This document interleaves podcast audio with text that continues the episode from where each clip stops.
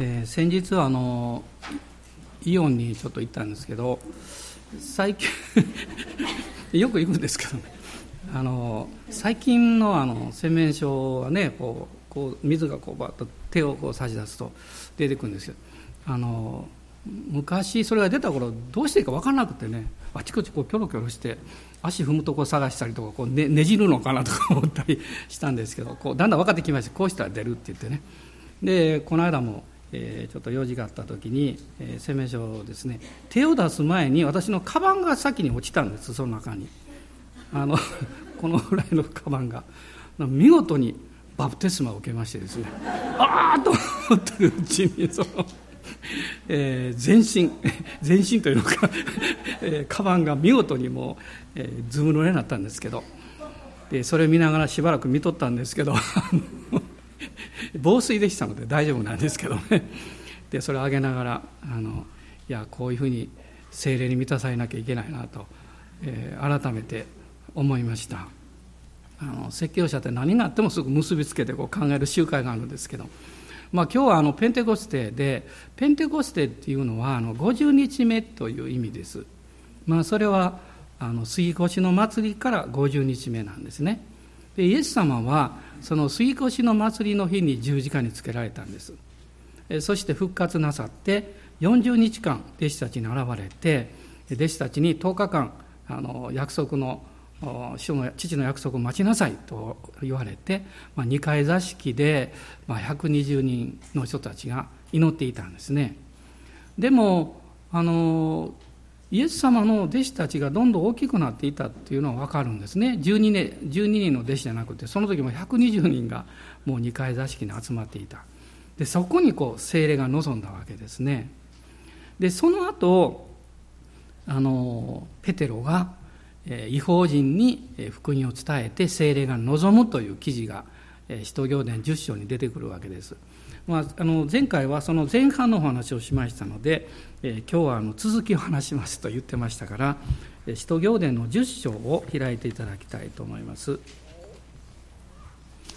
使徒行伝の10章の34節から48節のところです。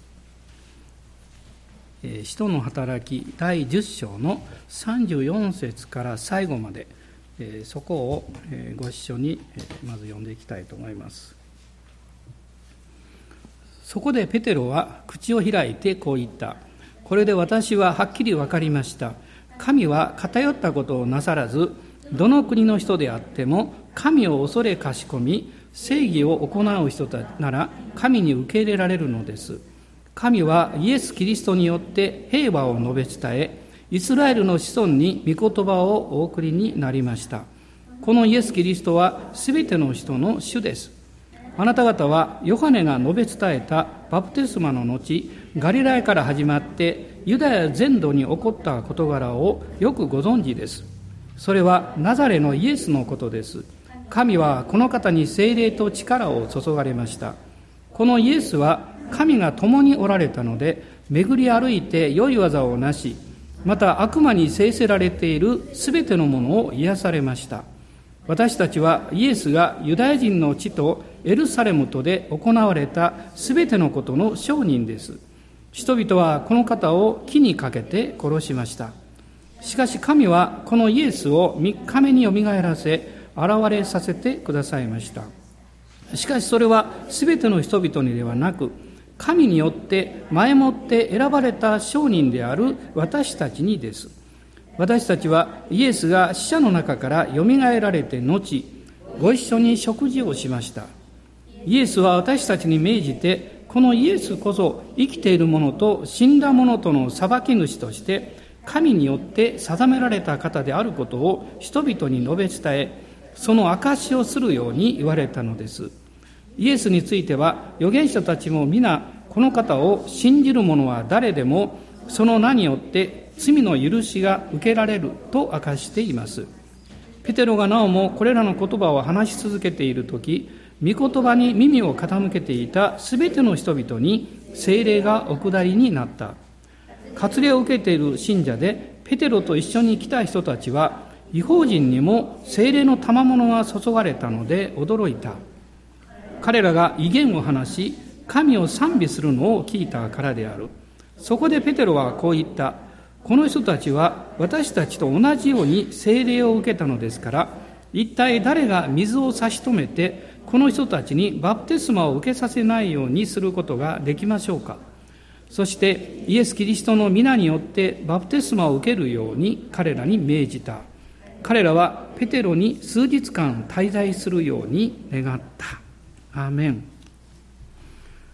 この箇所の中で41節に書かれているんですけれども私も疑問に思ったことあるんですね。イエス様が復活なさった時にどうしていろんな人たちにご自分の復活の姿を見せなかったんだろうって。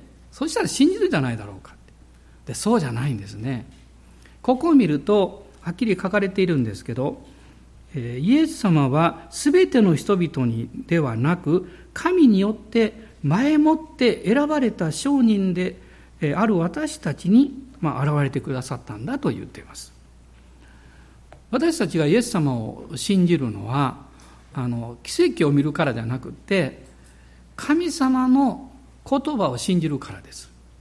神様の御言葉の真実さに出会っていくということが一番大事なことなんですね、まあ、その結果というかその中で不思議なこともたくさん経験はしていくと思います、まあ、最初の弟子の一人であったペテロがこの3000人の人をペンテコステの日に導いたわけですけど彼もですねこの120人の人たちの中にいて、まさか自分が促されて立ち上がって旧約の予言を引用しながら、それはなぜ起こったのかということを話す役目を持つとは分からなかったと思います。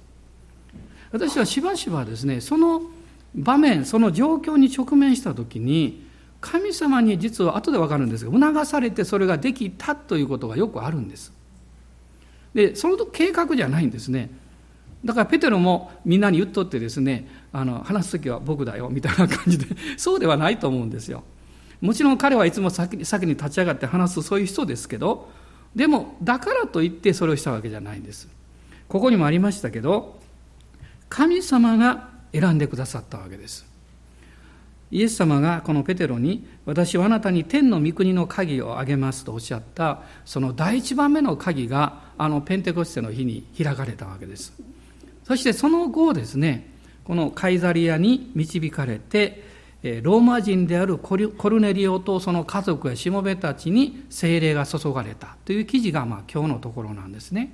まあ、これはあの前回申し上げたんですけど正式な意味で違法人への福音選挙の扉が開かれていくということの大きな証にもなっているわけです。でこのペテロとコルネリオということを考えた時にまずこの共通している点は何だろうかと考えるとですね私は一つのことだと思うんですね。どちらも神様に愛されて選ばれていた人々であったということです。まあ、前回申し上げたように立場とか、えー、国籍とかそういうものは全部違うんですね。もう正反対です、ペテロとコルネリオというのは。でも、神様に愛され選ばれていたということにおいては共通しているんです。まあ、人間の持っている一つの罪というか問題はですねそういうふうにお互いを見ないということです。その自分の立場や経験やあるいはその育ってきた環境や持ち物やそういうものによって人を押し量ってしまう。それは根本的にですねこの自分自身を受け入れる場所を考えているのと同時に何かこう人々に優位性を持つことによって、えー、何というか自信を持とうとする。そういうところがあるわけですね。でも神の国は正反対なんですね。神の国はそういうことによって判断基準をしないんです。ただ一つですね。御子イエスを信じる者は救われる。そしてこのイエス様を通して神の家族にされるんだという。その家族の中では特徴があります。で同じ例えば家族であの何も子供さんおられてもね性格も違うし好みも違うしですね。どうしてかなと思うことがあるかも分かりません。ですから神の家族というのはものすごく大きいのでそれでの特徴があるわけです。でも私たちはいつも兄弟姉妹と接していく中であこの兄弟この姉妹は神様に愛され選ばれてる人なんだということをいつも意識する必要がありますね。そうしないといろんな違いによって誤解が生まれたりぶつかることも起こってくるんです。え皆さん大人の方に改めておっしゃってください。あなたは素敵な私の家族ですって。ね。私の家族ですよ。天国に行っても付き合いますから長いお付き合いですからよろしくということですね。で神様はここを見ると、まあ、ペテロとこのコルネリオの出会いを考えてもそうですけどもいつもですね時とそして環境を用いられます。時と環境の中で人を用いられます。そしてその出会いの中で神様の計画というものが開かれていくという経験をするわけです、まあ、ペテロは幻を見ましてその幻を見たきっかけはお腹が空いて、えー、屋上で寝ていたらですね夢を見て その夢の幻ですね。それがきっかけなんですね。でもその内容は不思議だったと思います。まずそれは天から吊るされてきた。その中にいろんな動物やあの鳥や普通ユダヤ人が食べないものがたくさん入っていて私はそういうものを食べないんですとこう夢の中で問答してるわけです。でも大事なことはそれが天から吊るされてきたということです。私たちがこの自分の好みとか、まああのえー、自分の何て言うか経験の中で生まれてくる、まあ、偏見のようなものもあるんですね。でもそれを、えー、神様は絶えず取り除こうとしています。あの昨年、えー、ミラー先生が来られた時に、えー、私たちももう長い付き合いなんですけどもあることをおっしゃったですね、えーと、それはすごく残ってるんです、えー、こうおっしゃったんです。彼が独身の時にあの中南米に宣教師に行ったんです。でそれまでですね自分はアメリカにいてもこの人種差別とかそういうものを全然考えたこともないそういう気持ちも全くないと自分でも思ってたそうです。ところが中南米に行ってその違う国の人たちと出会ってる中でですねいや私はそんなことしないとかこれを受け入れられないとかですねそういうことをどんどん発見することによって無意識の中にそういうこう差別感みたいなものがあったんだということを発見したとおっしゃいました。これは非常に正直な姿なんですけどそれを通して彼はへり下っていくわけです。そしてへり下ることを通して精霊に用いられる器になるんですね。私たちもそうだと思います。あのどこかで自分につまずく必要があります。あの人につまずいてはいけないですよ。でも自分につまずいてください。ああ私はこんなはずじゃなかったのにって自信を失ったりあるいは行き詰まったりあるいは自分がちょっと嫌いになったりね。これも大事なことです。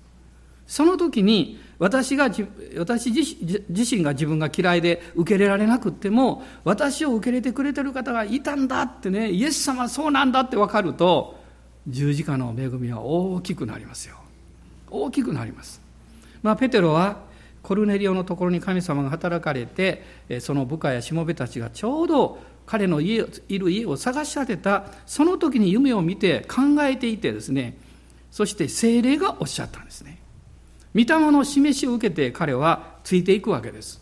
でも、このヨッパで川なめしシモンの家に滞在するという、えー、あまりあ厚遇されなかったというか、優遇されなかった状況の中に彼はへり下る経験をさせられます。でも、そこから彼は、えー、どんどんどんどんですね、カイザリアに行くという経験を通して、今から普通だったら訪ねることはめったにしない違法人の家に行くのか、でしかも、えー、コルネリオは護衛隊長ですからローマの総督の、まあ、その次ナンバー2のような人です。つまりユダヤ人から見れば一般的に見れば敵なんです。その敵の家を訪問するのかそういう複雑なこう思いがあったと思うんですね。でも感謝なことにこの、えー、ヨッパからですね、えー、カイザリアまでは48キロあるんです。で48キロこれ歩いていきますと結構時間かかりますよね。神は時間をくださったんです。いろいろ考える時間をくださったんです。私たちが主に導かれて次のステップに入っていく前に主はしばしばそういう時間をくださいます。悩む時間です。自分自身の気持ちをどう整理したらいいのかということを落ち着かせる時間です。そしてその中でどんどんどんどん分かってくることは自分のことはもういいじゃないか、神様がそう導いておられるんだったらいいじゃないか。誰かの助けになるんだったらいいではないか、ね、誰かを愛するということのゆえに自分が誤解されることがあったとしてもそれは良しとしなきゃいけない。いろんなことをこう探られるんだと思います。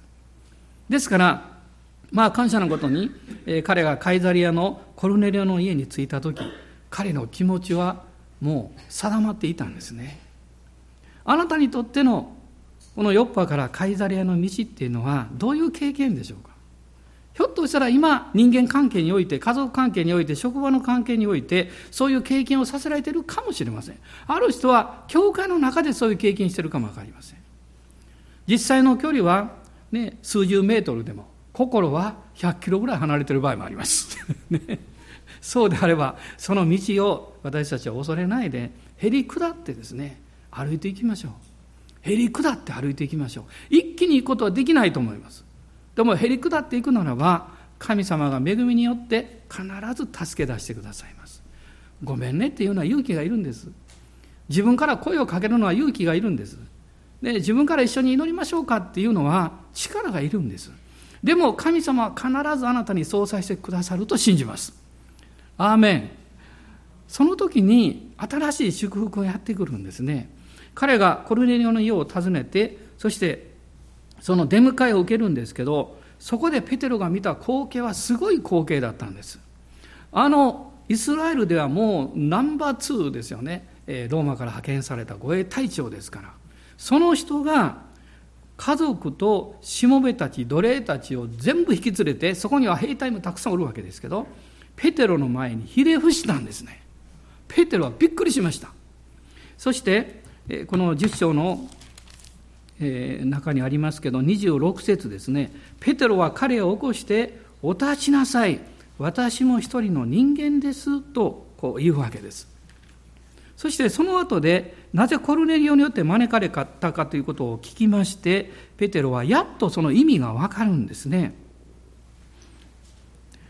彼らはペテロにこう言います。33節ですけどそれで私はすぐあなたのところへ人を送ったのですがよくおいでくださいました。今私たちは、主があなたにお命じになったすべてのことを伺おうとして、皆神の見前に出ております。よく考えてみると、コルネリはこう言ってるんですね。主に導かれてあなたの来るのをお待ちしていましたけど、私たちは神の見前に出てるんですと言ってるんです。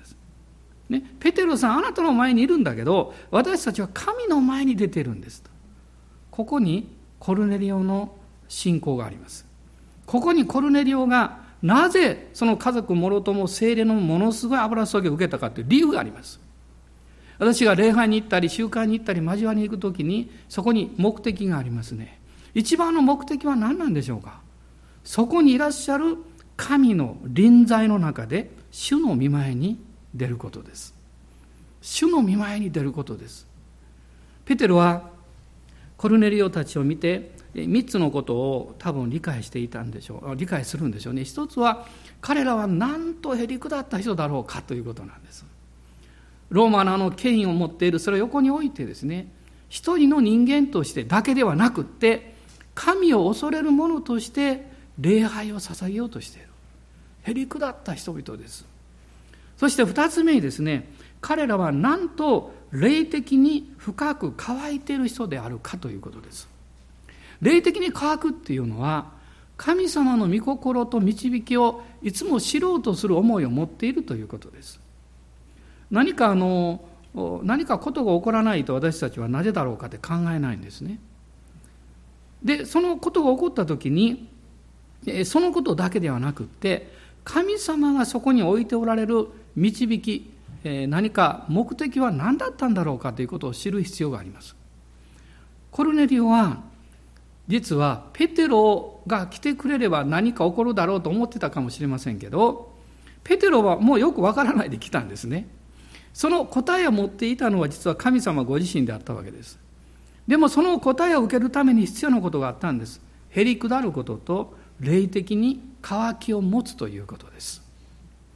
あのえー、警備衛生の人たちとあの最初のインドのアウトリーチに行った時ですねたくさんのことが起こったんですけどあのその一つにこういうことがあるんですね。ちょうどその時にアンソニー先生の教会お家を中心に訪問したんです。であの伝道したんですけどちょうどそのちょうど2年ぐらい前にですねアンソニー先生の姪御さんのご主人が殉教したんです。あのまだ若くして結婚なさってたんですけどあの近隣の村々を伝道に行ってあのリーダーと2人で行って帰りに待ち伏せにあってですねあの暗殺されたんです。でその名護さんはまだ若いですね二十数歳だったと思うんですけどであの彼も非常に悲しんだんですけど彼女がですね私は夫の意思を継いで福音のために働きたいと言って立ち上がったんですよ。その家庭を訪問したんです。そしてその家庭であのお家ですよ。そのお家の庭で実は最初の集会をしたんです。で私メッセージするんですけどどういう状況かよく分からなくてですね。で夜の集会だったんですね。でそれが屋外だということは知りませんでした。で集会が始まったらこう近所の人が560人わーっと集まってきましてですね真っ暗なんです。聖書を読めない。聖書も私読めないんで本当に暗いんです。でですから、えー、よく親しんでいる御言葉 それを話してですねそこからメッセージしました。でその後あの祈りの時間を持ったんです、まあ、たくさんの人たちが祈ってほしいということで学生たちも祈りましたけどその祈りの終わり頃にですね一人の、うんえっと、奥さんが、え、私のところに来られてもう泣きながらですねあごめんなさいその反対だ。ご主人がまず来られた。ご主人が来られて私に言うんですねパスタ聞いてほしいってね私の妻はあの熱心に教会に行くんだけど精霊に満たされるとやばいんですよって、まあ、日本語で言うとですね。なぜかっていうと彼女は普通の時はいいんだけど精霊に満たされると私のこと悪魔って言うんですって言うんです。え？っと思ってですね。どういうことかしら？と思って。でそれであ私もあ「分かりました。奥さんいますか?」って「そこにいます」言うから。で私話するからってで奥さんまず今度は奥さんだけで話して「どうしたんですか?」って「あなたは精霊に満たされた悪魔ってご主人のこと言うらしいけどどういうことなんですか?」って言ったら彼女がね泣きながら話し出したんですね実はもう結婚してもう随分なるんですけどその結婚して間もなくですね赤ちゃんを身ごもったんですでもいろんな事情があって半分強制的にこの堕胎させられたんですそのまあ経済的なこといろんなことあったんでしょうねそのことが、まあ、長い間ですねもう忘れようとしていた、まあ、その後もちろん子どもさんたちも与えられたんですけど忘れようとしていたんだけどその痛みがですねずっと深いところにあったんでしょうね。で私それを聞いてる時に理由分かったんです。あそうですかって。ご主人は私の妻に悪霊がついてんじゃないかって私に言ったんです。ね、で私は話を聞いてあそうじゃないなと思いました。彼女は癒される必要があるって。癒すっていうのはまず許す必要がある。であのその話しました。あなたは辛いけれどももうその時の事情があったんだろうけどもう今はイエス様の皆によってそのことを許しなさいね、ご主人許しなさいって。これは簡単なことではないと思うんですよ。でも彼女は泣きながらですねそうしますって言って一緒に祈って私夫を許しますって祈ったんです。でその後ですね私も解放されたと信じてご主人にちょっと来てくださいって。もうあなたのこと悪魔って言わないと思いますから。大丈夫だからって。で彼に言いました。あなたも謝らなきゃいけないって。でご主人がね私のこと許してほしいって。こうみんなわーなってるんですよ。その中でですね庭でね暗い中で顔よくわからんこうしながらですね。2人が和解して祈ったんですよ。これはね私にとってもすごい経験でした。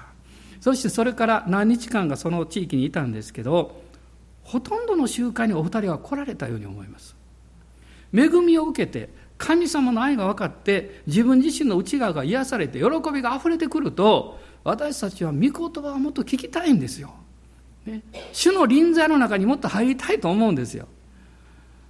どうでしょうか？実はペンテコステはそのことが始まった日なんですね。私が自分の自分の信仰とか自分の理解で聖書を理解して信じるんじゃなくって聖霊様があなたの心目も霊の目も霊の心も開いてくださって神様の思いがそうだったのかということを知ることです。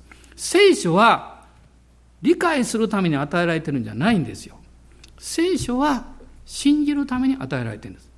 で、信じたら何が起こるのかっていうと、この聖書をを与えてくださった背後にいる神様の心を知るんです。父の心なんです。その父の心を私たちが御言葉によって受け取るためには、自分の罪が許され、神との交わりを持つということが必要なので、御子が私たちのところに来てくださったんです。そして十字架にかかってくださったんです。このイエス様を通して父を知るんです。神様がどんなに良い方であるかということを経験するんです。でも私の人生を不幸なことに神なんか信じたくない。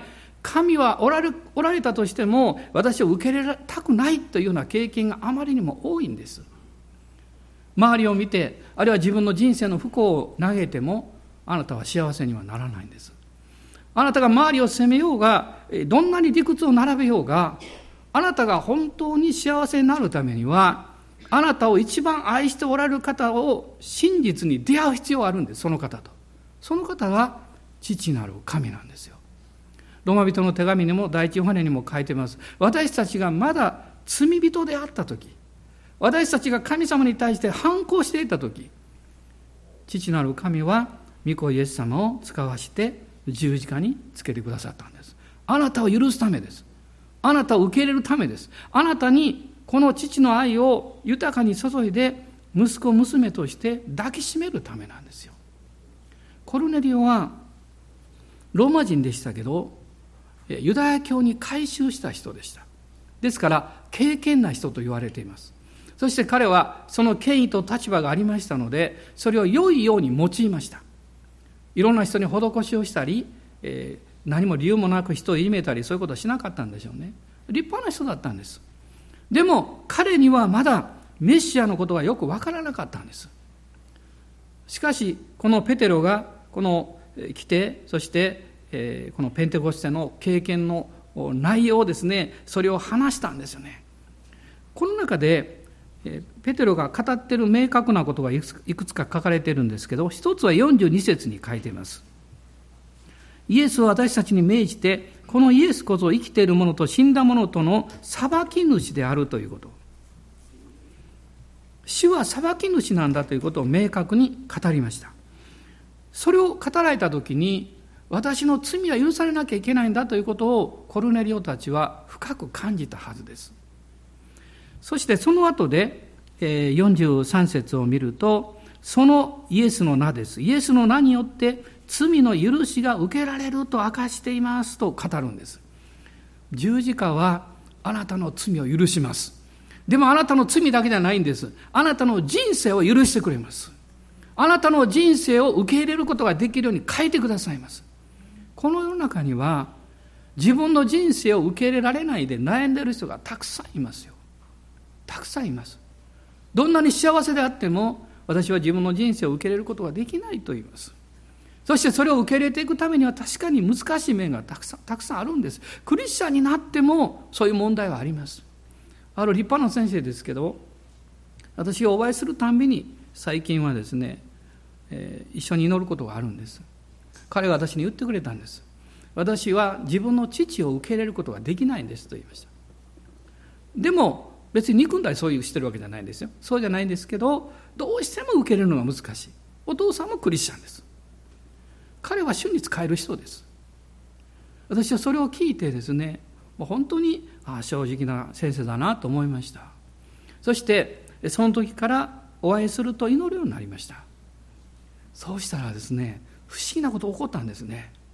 お父さんと自分の距離が近づいてきましたとおっしゃっています。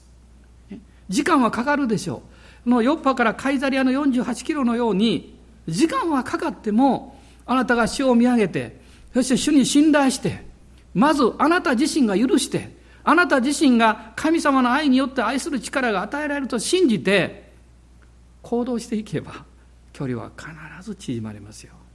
神にとって不可能はないんですよ。この言葉ご存知でしょ？神にとって不可能はないという言葉は、それは物とか出来事について言われる御言葉だけじゃないんですよ。人間関係において。そして自分との関係においてです。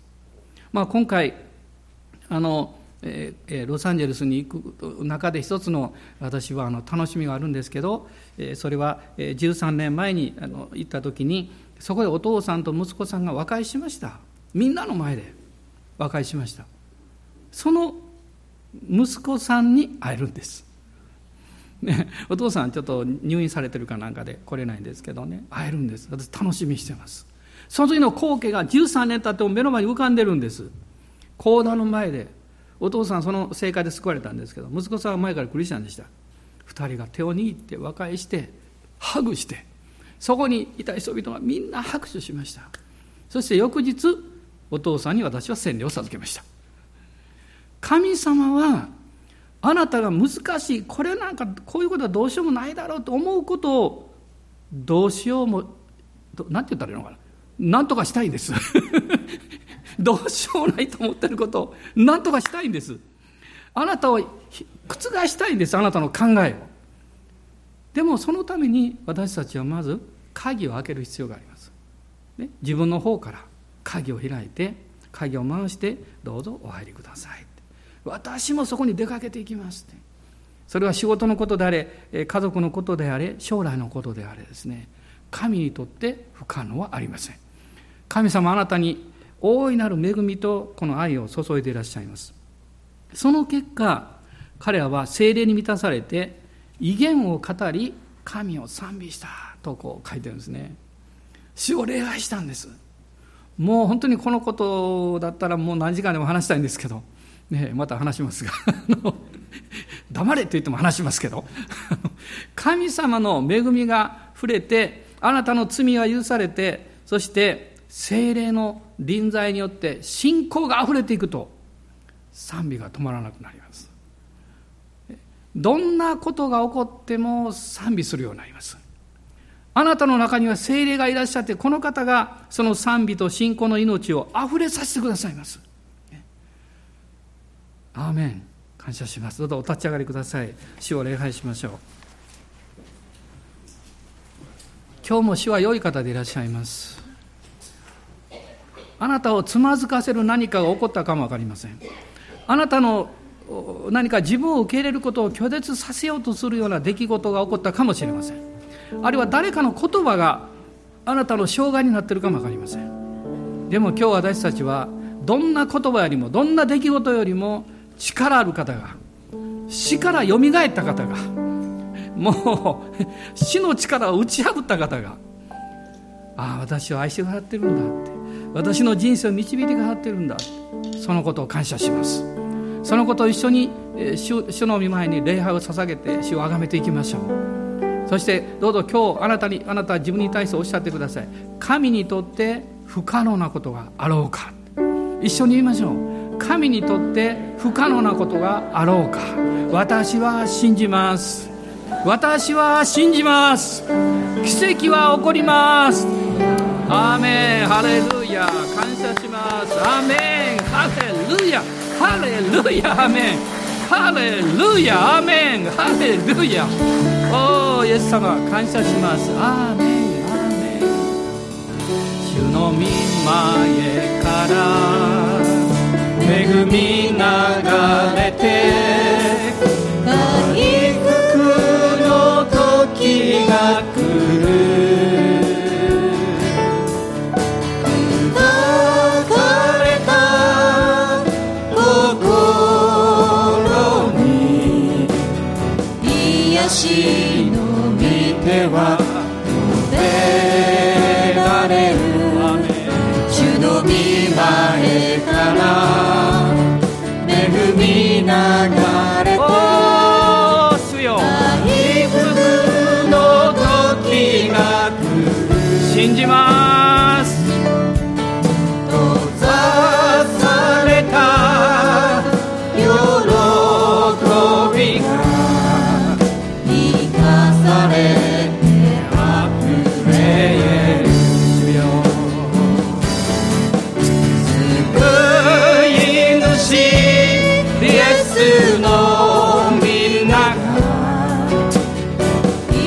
Senhor.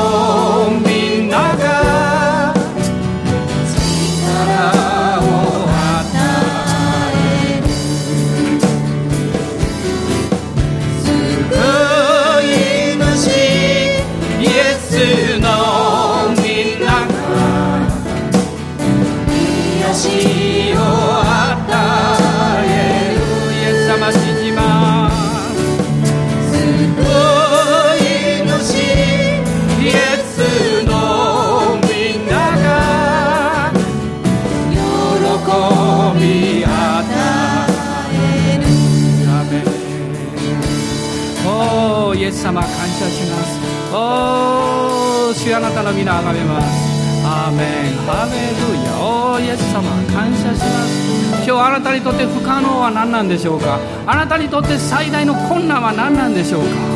主の主にそれを求めていきましょう。その扉を叩き続けていきましょう。アーメンアーメン。主よあなたはなしてくださいますから。主よあなたはなしてくださいますから。主よ信じます。アーメンアーメン。ハレルヤ。おーイエス様。アーメンハレルヤ。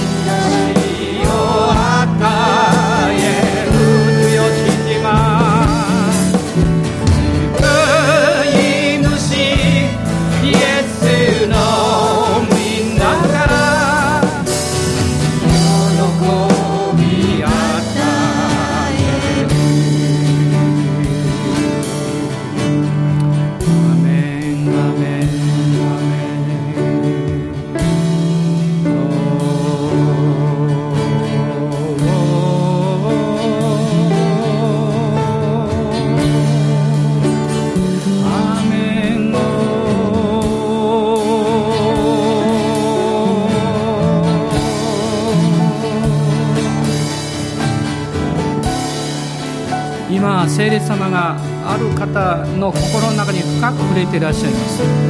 そしてこういうふうに導いています。あなたはあまり考えなかったかもしれませんけど心の深いところでこのことは許してもらえないだろうとこのことは無理だろうと自分で片付けていたことがある。聖霊様はそこに触れていらっしゃいます。私はあなたを許し自由にしました。あなたがその思いをいくら隠していても心の奥底で片付けていてもそれはあなたにとっていつもマイナスの思いを与えます。主を信じて前進する時にあなたの足を引っ張ります。サタンはそうさせようとします。でも今朝主はおっしゃいます。大丈夫だと。私はあなたが自分で無理だと思っていることも許すすでにそれを成したとおっしゃいます。十字架でそのことが起こった完成したとおっしゃいます。ですから恐れないで主の前に出ます。恐れないで主をあがめます。私は許されたと宣言します。アーメン。アーメン。アーメン。ハレルヤ。救い主。イエスの皆が。癒ちを与え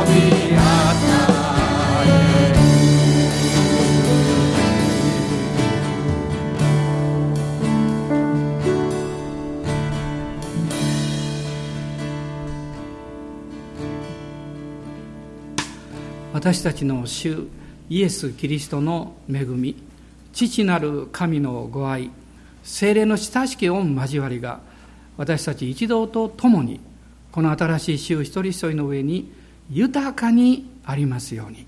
アーメン。